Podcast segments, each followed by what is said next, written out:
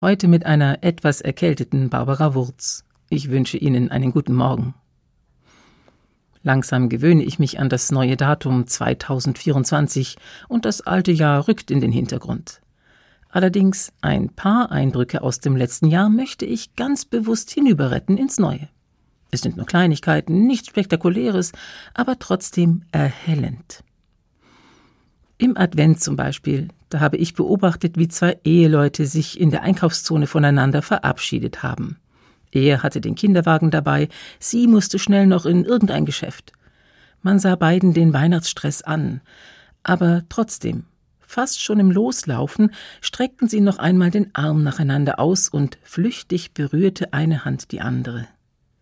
Eine kleine, liebevolle Geste, und für einen Moment entspannten sich die Gesichter der zwei und waren Hektik und Zeitdruck vergessen.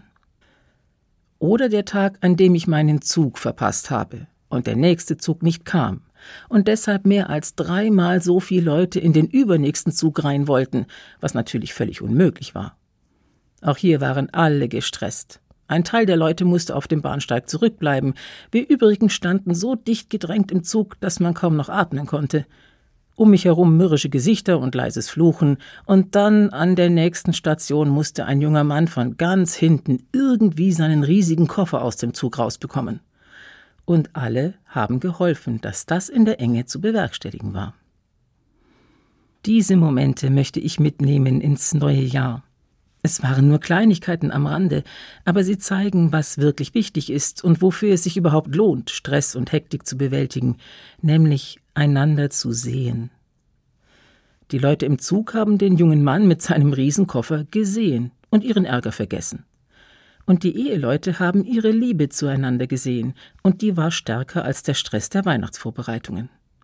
Das hätte auch ganz anders sein können und ist alles andere als selbstverständlich. Erhellend diese kleinen Erlebnisse, die ich ins neue Jahr mitnehmen möchte, einander nicht aus den Augen verlieren, das scheint ein gutes Mittel gegen den Stress und die Hektik zu sein, die auch 2024 garantiert auf uns warten. Barbara Wurz, Stuttgart, Evangelische Kirche.